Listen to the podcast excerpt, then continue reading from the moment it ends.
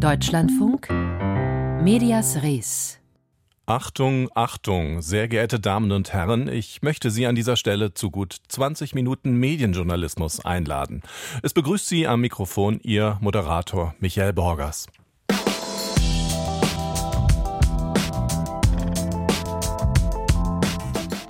Wer uns hier regelmäßiger zuhört, der oder dem dürfte aufgefallen sein, doch etwas anders war sie, diese Begrüßung gerade eben von mir. Etwas förmlicher, vielleicht sogar ein wenig steif. Die Art und Weise, wie sich Menschen am Mikrofon an ihr Publikum richten, verändert sich ständig. Ein Blick auf 100 Jahre Radiogeschichte zeigt das eindrücklich. Gleich Thema bei uns. Vorher aber ein Medienproblem, vielleicht eines der größten überhaupt, dessen Folgen in diesen Tagen wieder besonders sichtbar werden. Es sind schreckliche Bilder, die da gerade zum Teil unterwegs sind auf den Social-Media-Plattformen. Bilder, die den mörderischen Terrorangriff der Hamas abbilden. Oder Aufnahmen, die Folgen von Israels Gegenwehr zeigen. Kriegsbilder. Aber ist das auch in Ordnung, etwa, dass solche Inhalte dann Kinder auf ihren Smartphones erreichen? Und stimmt das überhaupt, was da verbreitet wird? Stichwort Fake News, Stichwort Desinformation. Offenkundig nicht, nicht immer. Das hat nun auch die EU-Kommission erkannt und geht deshalb gegen Facebook, TikTok und Co. vor. Wie genau darüber habe ich vor der Sendung mit Simon Hurz vom Social Media Watch Blog gesprochen. Naja, vor allem schreibt der Binnenmarktkommissar Thierry Breton gerade sehr viele Briefe an die genannten Unternehmen und jetzt zuletzt auch noch an Alphabet, also die Mutterfirma von, von YouTube. Ähm, sprich, er hat alle großen relevanten Online-Plattformen gerade ermahnt, dass sie Desinformation, Gewaltdarstellung und illegale Inhalte löschen müssen. Mit so etwas unterschiedlichen Schwerpunkten bei den jeweiligen Konzernen. Also bei, bei Twitter ging es eher um die Darstellung terroristischer Inhalte, bei Meta ging es ähm, auch um Desinformation und Wahlen, unter anderem um Deepfakes. Und bei TikTok lag der Schwerpunkt dann ähm, eher auf Kindern und Jugendlichen, die man besser schützen müsste. Bei Twitter gibt es zusätzlich zu diesen Brief, den er sowohl direkt an das Unternehmen gerichtet hat und dann auch auf Twitter veröffentlicht hat. Äh, noch eine weitere Eskalationsstufe und zwar hat die EU da jetzt kürzlich ein offizielles Verfahren eingeleitet, sprich sie prüfen das jetzt und sie haben Twitter bis 18. Oktober äh, Zeit gegeben, jetzt äh, auf die Vorwürfe zu reagieren und zu antworten. Mit welchem Erfolg warnt, Schrägstrich droht der Herr Breton denn da im Augenblick? Das alles findet ja statt vor dem Hintergrund der Nahosteskalation. Genau, also wenn man jetzt, ich glaube, es hängt davon ab, wie man Erfolg definiert. Also wenn man darauf abzielt, dass die Unternehmen sich irgendwie dazu äußern, zu reagieren, dann war der Erfolg gegeben, weil es haben nämlich alle Unternehmen in relativ kurzer Zeit geantwortet, sogar die, die Twitter-Chefin ähm, hat dann auch einen relativ langen Brief zurückgeschrieben und gesagt, ja, doch, wir tun ja total viel und die Maßnahmen aufgezählt. Ähm, wenn man jetzt aber Erfolg eher in die Richtung definiert, was verändert das eigentlich, dann bin ich persönlich ein bisschen skeptischer. Ich weiß nicht, ob gerade diese, diese öffentlichen Aufforderungen von Breton jetzt wirklich dazu führen, dass die angesprochenen Unternehmen irgendwas verändern und Inhalte effektiver moderieren. TikTok hat gerade erklärt, hunderttausende Videos gelöscht zu haben. Lässt sich das denn eigentlich irgendwie auch überprüfen? Dieser, das wäre ja ein Erfolg. Das ist sehr schwer, diese genaue Zahl zu überprüfen. Also ich glaube, bis zum gewissen Grad muss man den Unternehmen dann das glauben, was sie da in diesen Stellungnahmen äh, sagen. Es ist generell sehr schwierig, sich anzuschauen, wie genau und mit welchem Erfolg moderieren Unternehmen, weil eigentlich bräuchte es dazu Studien, aber Studien brauchen Zeit, um sich quasi das im großen Stil anzuschauen. Alles, was wir bislang haben, sind eher Stichproben und anekdotische Evidenz. Äh, Breton hat ja sogar selbst gesagt in seinen offenen Briefen, er bezog sich zum Teil auf die mediale Berichterstattung, aber die ist ja auch eher so dann, dann sitzen halt dann ein, zwei, drei JournalistInnen da und schauen sich das an und schreiben dann, das ist jetzt natürlich nicht, nicht völlig random und es gibt auch sicher einen Ausschnitt der Realität wieder. Aber ich glaube, um ganz genau zu sagen, wie gut funktioniert die Moderation der Plattform, bräuchte es etwas mehr Zeit, als wir jetzt gerade gehabt haben. Wir sprechen hier über Briefe. Welche Druckmittel hat die EU-Kommission denn? Wie kann sie diese großen Digitalunternehmen überhaupt beeindrucken? Alles, was die EU jetzt gerade macht, beruht auf dem sogenannten Digital Services Act, also dem Gesetz für digitale Dienste, das im August in großen Teilen in Kraft getreten ist. Ähm, das sieht in solchen Fällen tatsächlich Strafzahlungen vor, falls Unternehmen oder große Online-Plattformen nicht kooperieren und illegale Inhalte nicht löschen. Ähm, diese Strafzahlungen können bis zu sechs Prozent des Jahresumsatzes betragen, was gerade bei den großen Plattformen ja schon ziemlich viel Geld ist und die dann sogar empfindlich trifft. Im absoluten Extremfall, wenn dann die EU einen Krisenfall ausruft, dann könnte sogar mit der Abschaltung dieser Plattform gedroht werden. Die technischen Details, wie sowas dann funktionieren würde, sind aber unklar und ich persönlich bezweifle auch, dass das in der aktuellen Situation umgesetzt würde. Wir sprechen hier gerade über Content-Moderation, also die Moderation der Social-Media-Plattformen von ihren Inhalten. Zeigt das Beispiel Nahostkonflikt, Nahostkrieg nicht auch, wie schwer das ist? Das ist ja ein Thema, das wahnsinnig äh, emotionalisiert und ähm, die Frage stellt, was wahr ist und was äh, nicht wahr ist, manchmal auch eine Frage der Perspektive zu sein scheint. Absolut. Ich glaube, es gibt kein, in Anführungszeichen, besseres, geeigneteres Thema, äh, um nachzuvollziehen, wie schwer bis in Teilen sogar unmöglich gute, perfekte Content-Moderation ist. Was, wichtige Einschränkung, ich will die Unternehmen jetzt auch nicht in Schutz nehmen und sagen, ja, sie tun genug und es ginge nicht besser, als sie es jetzt tun. Also ich sehe gerade bei Twitter schon ein, ich glaube, man kann sagen, Versagen, wo sich die ja, die ganzen Veränderungen, die Musk im Laufe des vergangenen Jahres vorgenommen hat, unter anderem massenweise Leute rausgeworfen, ähm, die rächen sich jetzt halt und man sieht, wie hilflos diese Plattformen sind. Aber trotzdem, ich glaube, man muss sich einfach klar machen, egal wie viel Ressourcen und Geld diese großen globalen Plattformen investieren. Es werden immer Fehler passieren und es wird nie alle Beteiligten zufriedenstellen, gerade bei einem Thema wegen dem Nahostkonflikt, wo man, glaube ich, wenn man zwei Menschen fragt, oft drei Meinungen bekommt. Wir sprechen also über ein wahnsinnig komplexes und schwieriges Thema. Dennoch äh, versuchen wir einen konstruktiven Ausstieg aus unserem Gespräch. Was bedeutet das für jeden Einzelnen? Was können wir, die wir aus Social Media unterwegs sind, tun, um uns dort richtig angemessen zu informieren? Ich glaube, dass äh, jede und jeder Einzelne tatsächlich einen Teil dazu beitragen kann, sich Mühe geben kann, nicht zum Teil des Problems zu werden, so würde ich es mal formulieren, indem man mit einer großen Portion Skepsis und innerlich mit einer kritischen Haltung an alles herangeht, was man dort erstmal sieht. Und, das finde ich persönlich das Wichtigste, nichts oder fast nichts ungeprüft weiter verbreitet, wenn man sich nicht 100% sicher ist, dass man dieser Quelle vertrauen kann, weil gerade so eine wahnsinnige Flut an falschen, irreführenden, aus dem Kontext gerissenen Inhalten dort unterwegs ist. Und äh, natürlich, also diese Social-Media-Plattformen haben sich darauf angelegt, dass es extrem leicht ist, Inhalte weiter zu verbreiten. Das ist ja Teil dieses deren Erfolgsprinzips, dass man im Prinzip einmal nur klicken oder tippen muss und schon retweetet man irgendwas oder wie das dann auf anderen Plattformen heißt.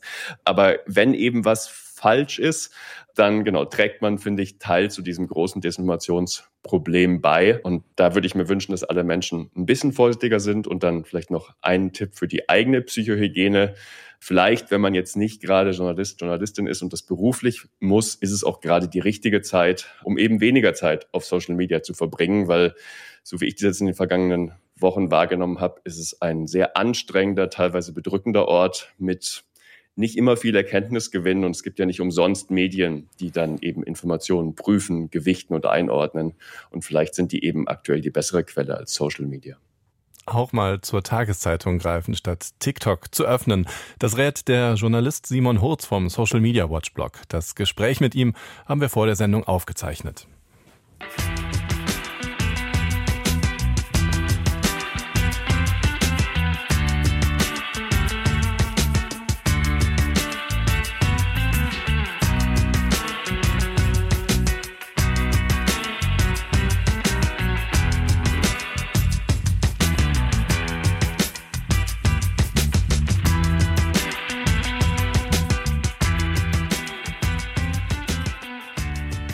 Und wir kehren zurück zur Macht der Bilder und müssen festhalten, grundsätzlich neu ist das alles nicht. Weder die Bilder, die die Folgen von Kriegen dokumentieren, noch Bilder, mit denen Terroristen Angst und Schrecken auf Social Media verbreiten wollen. Was neu ist, es sind immer mehr Bilder der Gewalt, die uns begegnen. Und so stellen sich auch alte Fragen neu. Was macht das mit uns und wie gehen Journalistinnen und andere Medienmacher damit um? Fragen, auf die Jennifer Stange unterschiedliche individuelle Antworten gefunden hat. Hey. Hey Miraf, how are you? I'm okay. Miraf Marodi sagt, sie sei okay. Und es klingt nach einem eher mäßigen Okay. Keine Überraschung. Die Israelin lebt in Berlin und hat in den letzten Wochen seit Beginn des Überfalls der Hamas auf Israel sehr viel Zeit online in Telegram-Gruppen verbracht. Ich wollte den Schmerz der Menschen fühlen, die leiden. Ich wollte wissen, was passiert und ich wollte Teil davon sein. Ich habe mir Videos der Hamas angesehen, von Terroristen, die schreckliche Dinge tun und ich konnte nicht aufhören. Und dann wurde mir klar, die Videos sind auch eine Form von Terroranschlag. Sie zielen auf tausende andere, die zusehen. Mir wurde klar, dass ich damit aufhören muss, wenn ich nicht in gewisser Weise ein Terroropfer dieser Videos sein will. Mirav Marodi ist Fotografin und weiß um die Macht der Bilder. Doch sie braucht ein paar Tage, um dem zu widerstehen. Also in dem Augenblick, in dem es diese Bilder gibt, diese ersten IS-Style-Bilder, heroische Motorradfahrer durch den angeblich unüberwindlichen Zaun um den Gazastreifen in die Morgensonne, Massen von Trucks. Ist das der größte Triumph für die Angreifer, die ja oft wissen, dass sie selbst nicht überleben und das schon von Al-Qaida, später dem IS auch einkalkulieren, den eigenen Tod? Die Kunsthistorikerin Charlotte Klonk. Für sie ist die mediale Verbreitung des Terrors in Echtzeit stärkste Waffe seiner Akteure. Sie sei nicht neu, doch die sozialen Medien würden die Macht, Schrecken zu verbreiten, noch vergrößern. Das zeige sich auch an der Entwicklung des palästinensischen Terrors. Flugzeugentführung, Olympia zum Beispiel ähm, 72. Da ging es immer auch um die Bilder und da wurde auch gesagt, es geht darum, die Aufmerksamkeit auf das Leid unseres Volkes richten. Das, glaube ich, hat sich jetzt hier bei der Hamas geändert. Und das ist der große Bruch jetzt mit der Tradition von palästinensischer Terrorgewalt ist, dass es wirklich um diese eigene Größe und Stärke ist, die für diesen Moment äh, festgehalten werden soll. Und um mehr geht es wirklich nicht dabei. Die Kriegsfotografie hielt über Jahrzehnte ein Danach fest und zeigte Leichen, Leid und Landschaften, Städte und Dörfer, die durch Krieg zerstört wurden. Seit etwa 20 Jahren, seit den Anschlägen auf das World Trade Center 2001, seit 2004 die Foltervideos aus dem US-amerikanischen Gefängnis Abu Ghraib in Bagdad zuerst über Facebook verbreitet wurden, seitdem sind wir oft unmittelbare Zuschauerinnen von Krieg, Mord und Folter.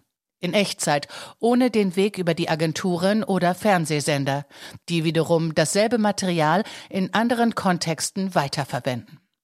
Die US-amerikanische Publizistin Susan Sontag schrieb 2003, dass der Schock selbst zu einem maßgeblichen Konsumreiz geworden sei und die Jagd und Produktion dramatischer Bilder zur Normalität gehöre.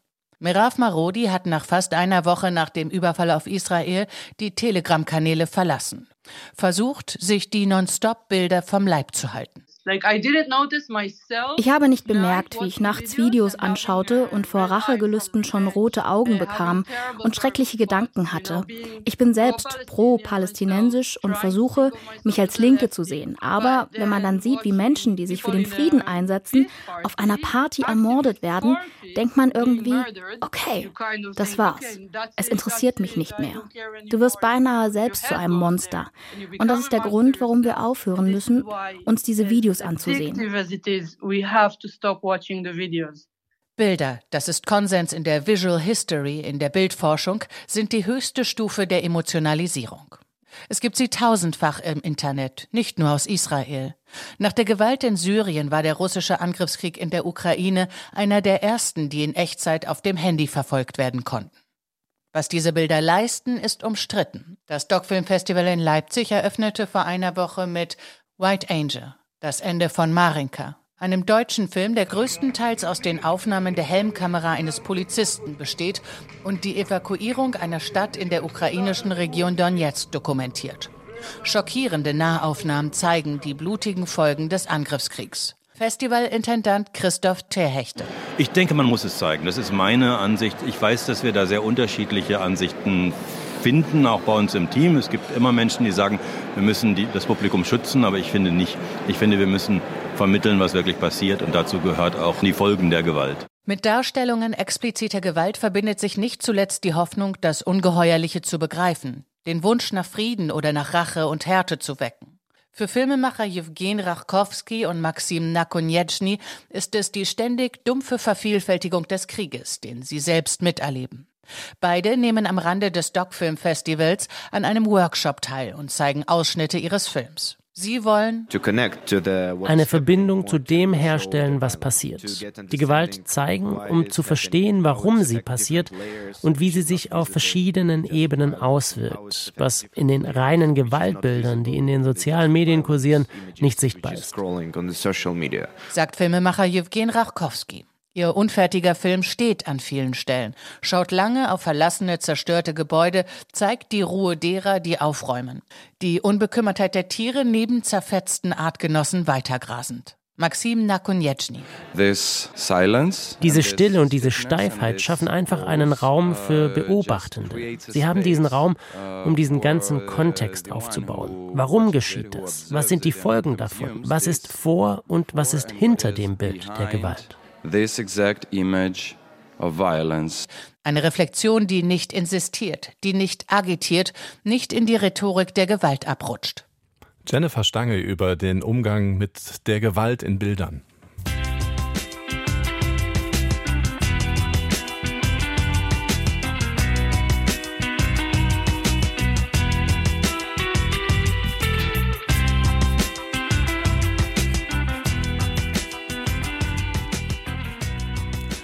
Die Rolle des Radios hat sich immer wieder verändert in den letzten 100 Jahren. Durch technische Entwicklungen zum Beispiel. Als das Fernsehen populär wurde und den Hörfunk vom Medienthron verdrängt hat, da wurde aus dem Informationsmedium Radio das Begleitmedium Radio. Solche Veränderungen waren und sind auch immer in der Sprache der Sprecherinnen und Moderatoren zu hören, in ihrer Wortwahl, ihrem Stimmklang, ihrer Art, Kontakt aufzunehmen zu ihrem Publikum. Sebastian Wellendorf hat zusammen mit zwei Expertinnen ein paar Beispiele durchgehört, wie sich diese Ansprache verändert hat im Laufe der Zeit. Und er beginnt natürlich ganz vorn in der Geschichte des Radios mit dem Sprecher Friedrich Georg Knöpfke, der vor 100 Jahren die offiziell ersten Worte im deutschen Rundfunkbetrieb gesprochen hat. Achtung, Achtung. Feierlich und bedeutungsvoll klingt der Beginn des Radios im Jahr 1923. Meine Damen und Herren. Bedeutungsvoll, aber auch ein bisschen ungelenk und steif. Wir machen Ihnen davon Mitteilung, dass am heutigen Tage der Unterhaltungsrundfunkdienst beginnt. Man musste tatsächlich eine Sprache auch erfinden, denn das Medium war ja in der Tat neu. Kai Knör, Medienwissenschaftler an der Uni Potsdam mit Schwerpunkt Medienkulturgeschichte. Diese Ansprache an eine unbekannte Zahl von Menschen da draußen, die war ja neu. Und die Frage, für wen senden wir eigentlich, beziehungsweise was sendet ihr denn da, die wurde schon früh gestellt. Die Benutzung ist genehmigungspflichtig. Der militärische Sprechton ist Teil des frühen Radioklanges, nicht zuletzt um klar verstanden zu werden. Lautsprecher und Mikrofontechniken stecken noch in den Kinderschuhen. Die frühen Radiomacher verstehen sich dabei als Dienstleister. Sie wollen informieren und kultivieren. Als erste Nummer bringen wir Cello-Solo mit Klavierbegleitung. Dass dieses Format im Radio zu sprechen etwas ist so distanziert wie eine Aufführung auf der Bühne, das ist bestimmt was, was prägendes für diese erste Phase des Radios. Antje Weiß, Logopädin und Rundfunksprecherzieherin. Das war nicht so Gleiche unter Gleichen, sondern da waren eben dieses erhöhte Wir, das da etwas verkündet, das sozusagen die Wahrheit hat. Erster Gruß aus der Heimat Potsdam. In der NS-Zeit bekommt dieses kollektive Rundfunkwir eine neue Qualität. Mit dem tiefen, innigen Dank an die Vorsehung beginnen wir unser gemeinsames Weihnachtsfest 1940. Das hat so was sehr Skandierendes und das orientiert sich natürlich an dieser Propagandasprache. Es ist ja immer noch dasselbe überhöhende Wir. Wir danken, wir sind dankbar. Und das ist ja vereinnahmt worden von der Nationalsozialistischen Partei. Da wird jetzt einfach behauptet, wir sind das. Mit dem tiefen und innigen Dank dafür, dass uns der Führer gesandt ward, das deutsche Volk aus tausendjährigem Schicksal zu erlösen. Die Radiosendungen für Front und Heimat stehen exemplarisch für die Ansprechhaltung der NS-Propaganda. Scharf und zäh, selbst in einer Weihnachtssendung, die eigentlich so etwas wie Wärme und Zuversicht ausstrahlen soll. Das berühmte rollende R, das Hitler in seinen Reden kultiviert, übernehmen aber tatsächlich nur wenige Sprecher. Sprecherinnen im Radio gibt es in dieser Zeit übrigens kaum. Die progressive und von Frauen präsentierte Sendung Frauenstunde aus den 20ern und 30ern setzen die Nazis schnell ab. Und noch immer wird im Radio angesagt und nicht frei gesprochen. Erst im Nachkriegsdeutschland kommt der Wandel mit dem wirtschaftlichen Aufschwung und der Sehnsucht nach leichter Unterhaltung im Radio. Wir wollen einen kleinen Wettkampf austragen, bei dem es darauf ankommt, aus dem Stegreif eine Minute über ein Thema zu sprechen, das vom Spielmeister gestellt wird. Hans Rosenthal, Hans-Joachim Kuhlenkampf oder Peter Frankenfeld heißen die neuen Stars im Radio. In diesen 60 Sekunden darf man allerdings nicht vom gestellten Thema abweichen, man darf nicht zögern und sich nicht wiederholen. Im Unterhaltungsbereich gab es natürlich die Form der Konferenz, also Konferenciers. Passiert es dennoch, kann die Gegnermannschaft einen Einspruch anmelden. Dies geschieht durch einen Summton. Kai Knör. Das Radio, das nach dem Krieg entstand, wollte bewusst locker und antipathetisch sein, zumindest das Radio in den westlichen Besatzungszonen. Da hat man eben von anderen Radiotraditionen, etwa der amerikanischen und der BBC vor allen Dingen, also der britischen, profitiert. Rock. Rocklexikon. Rias Rocklexikon von Siegfried Schmidt-Joos und Barry Graves. Man hat aber einfach in den 60ern auch festgestellt, das Radio wandelt seine Funktion. Das Fernsehen hat natürlich das Radio auch als abendliches Leitmedium allemal abgelöst und das Radio bekam neue Funktionen. Man hat das Radio mehr als Servicemedium und als Begleitmedium gesehen. Der Einfluss aus den USA, die Jugendkulturen der 60er, all das verändert die Ansprache. Vom kollektiven Wir übers formale Sie bis hin zum persönlichen Du in den frühen 70ern. Liebe Hörer von Radio Luxemburg, neben mir sieht ein blendend aussehender, blond gelockter Jüngling gerade aus München eingeflogen. Unser neuer Hitparadenmoderator, der Thomas Gottschalk. Grüß dich, Thomas. Hallo, schönen guten Abend. Ach, guten Abend. Ich bin immer noch beim Abend. Nachmittag ist es, Mensch, das Kinder, guten Tag. Und es geht auch um das Ansagen dann von Musik, die dazwischendurch kommt. Und diese Kopplung von freiem Sprechen und Vorbereitung, das ist alles das, was dann später auch von den Tools her in die Moderation einfließt. Die 1970er und 80er sind geprägt vom Radio der Kultstimmen und Personality-Shows. Jetzt boomen besonders die Jugendwellen, sowohl in der BRD als auch in der DDR. Jugendradio DT64 aber durch das duale System wird der westdeutsche Hörfunk nun auch zum Produkt, was beworben und verkauft werden muss. Das beeinflusst Klang und Tempo der Programme. Jetzt in letzter Woche höchste Zeit, den Camcorder im Wert von 1000 Mark zu verspielen. Und es beeinflusst den Sound der Moderatorinnen und Moderatoren. Technische Kompression lässt Stimmen noch sonorer, noch präsenter klingen und für weibliche Stimmen gilt, je tiefer, desto glaubwürdiger. Love me, please, love me, je suis fou. Das war Michel Polnareff und das war unser heutiges Oldie. Antje Weiß. Das ist das, was man in der Sprechwissenschaft die Informationsoktav nennt. Und das bedeutet, dass in diesem Druck Seriosität, Kompetenz zu vermitteln. Frauen unter dem Druck stehen, immer ihre Informationsoktav zu benutzen und möglichst gar nicht in die Emotionsoktav zu kommen. Die moderne deutsche Radiolandschaft ist breit aufgestellt, auch was die Höreransprache betrifft. In den privaten und jungen öffentlich-rechtlichen Angeboten auf Augenhöhe. Kein Deklarations-, sondern Begleitmedium. Pannen und Versprecher gehören dazu. Ja, falsche Titel und ich muss ja irgendwas erzählen, um mir meinen Fehler wieder wettzumachen. Vor allem, damit keiner merkt, dass ich einen Fehler gemacht habe. Aber dann sind da auch nach wie vor die Informationswellen. Auch die senden zwar längst nicht mehr von oben herab, aber in Sachen Ansprache Deutschlandfunk bleibt manches eben doch zeitlos. Informationen am Morgen. Zur Entwicklung der Ansprechhaltung war das Sebastian Wellendorf. Auftakt unserer mehrteiligen Reihe hier bei Medias Res zum 100-Jahr-Jubiläum des Radios. In den nächsten zwei Wochen werden wir dann noch beispielsweise schauen, wie sich Radiowerbung oder das Genre Hörspiel bis heute entwickelt haben in dieser Zeit. Und das können Sie dann natürlich auch alles nachhören in unserer DLF Audiothek. Gleich geht es nach den Nachrichten hier weiter mit dem Büchermarkt. Das war Medias Res mit Michael Borgers. Machen Sie es gut.